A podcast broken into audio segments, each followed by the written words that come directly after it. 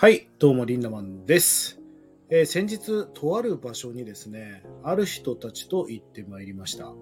えー、それはですね、まあ、えー、結論を言うとですね、竜、ドラゴン、竜を買いに行ったんですね。で、それを、そこの場所っていうのはどういう場所かっていうと、まあ、世界中の要人とか、まあ、本当にちょっと名前が言えないような投資家の方たちとか、え経営者とか CEO クラスの人たちが、まあ、その竜をね、こぞって買いに来ていると。で、でも、まあ、誰でも入れるわけじゃないし、一元も入れないし、えー、僕も行きたいなと思ってからもう約ね、半年以上が経ちました。で、やっとご縁があってそこに行けるようになりまして、まあ、あの、その竜を買った人たちは大きな仕事が入ったりとか、まあ、体制していくみたいな、まあ、そんな逸話があるわけですよね。で、その場所っていうのは、まあ、竜のこう置物なんですが、その竜の、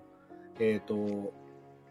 どういう場所かっていうと、まあその陶器でね、その竜を作られるわけですけども、竜道って言われる、まあ、竜が通る道っていう、そこの、えー、一直線上にそのアトリエがありまして、まあそこに僕は竜を見に行きました。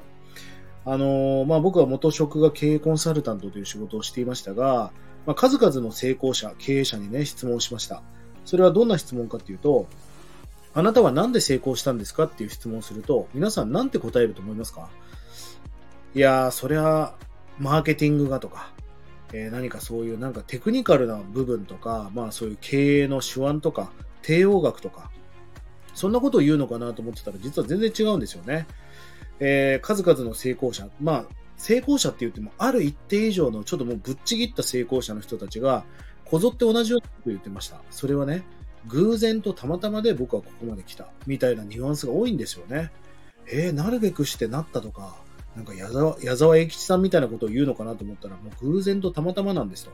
確かに、えー、中国にビジネスに行ってた時は、中国の成功者は風水っていうものを信じて、えー、僕は HSBC の本社を見た時に、えっ、ー、と、もう、例えばエスカレーターが末広がりな8の字で作られていたり、なんでこんな偏僻な場所にあるんだろうって聞いたらね、あ、もう全部風水で建てましたと。もう風水で建ててるんで、成功が確定しているんですみたいな話をされてましたね。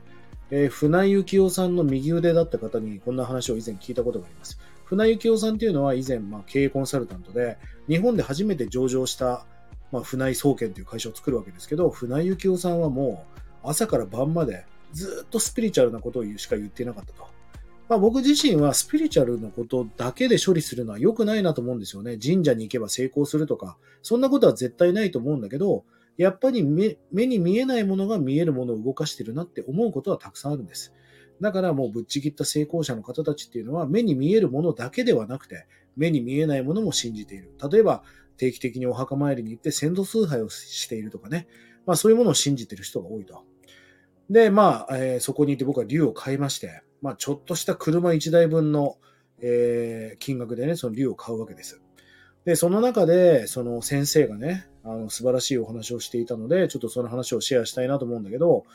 実は竜を買ったから成功するんではないんだよっていう。実はその方は無神論者で、あまりその神事みたいなことにフォーカスされてないんですよね。不思議なんだけど。いや、なんかたまたま私の竜を買ってった人がどんどん成功していくんだよね、みたいな話をされてました。で、竜を買ったから成功するんではなく、その成功する気がある人に対して竜がちょっとお手伝いをしてくれるだけなんだと。竜を買ったから金持ちになるとか、竜を持ったから成功するんではなくて、そういう気がなければもう意味がないと。まあ、ある意味神様っていうのはいろんな宗教がありますが、ある意味モニュメントなのかもしれませんね。その偶像。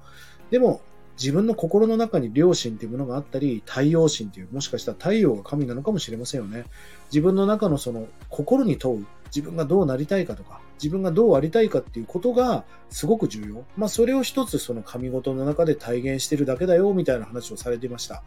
いや、その話がもう本当に刺さりましたし、今我が家にはね、その竜がもう来ています。いや、これから本当に僕はこの、えっ、ー、と、こうね、3頭の竜が絡んでるんですよね、上り竜で。本当に素晴らしくて、まあその竜に守られながら、2024年、そしてこれからさらにね、ライフハックというものを探求していきたいなと思いますので、2024年も皆さんどうぞよろしくお願いいたします。